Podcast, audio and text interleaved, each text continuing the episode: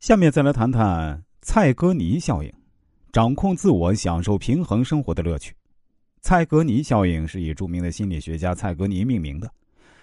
这个效应主要说明人们容易走极端，过分的强迫自己，试图一气呵成的完成未完成的工作。后被人们总结为：人们天生具有办事有始有终的内在驱动力。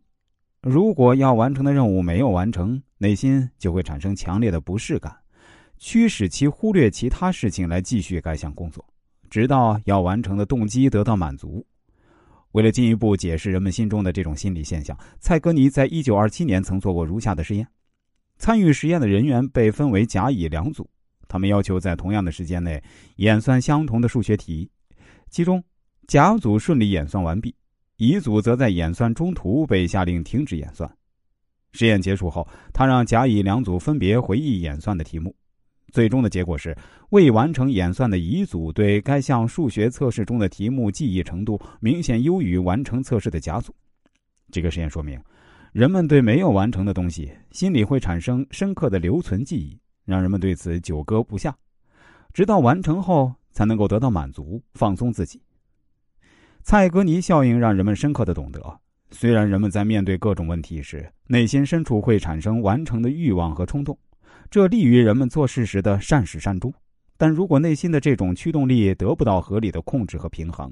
人们便会因此走向极端，产生忧虑、焦虑、不安、难以入睡等精神上的困扰，进而影响身心健康以及生活质量。董家祥是一位非常敬业的律师，在他心中，当事人的事情永远是最重要的。每次当他接到一个新的官司时，他总会拼命的工作，甚至达到废寝忘食的地步。在他眼里，几乎没有休息日，一年到头的休息时间屈指可数。有两次，同事们邀请他举行集体活动，但他头都不抬，只说了一句“我很忙”，便继续工作。同事们只好摇摇头离开了。以后无论公司举行什么样的活动，再也没有人叫他了。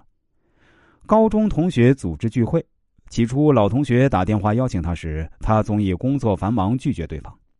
后来班长亲自出面请他。他才去参加聚会，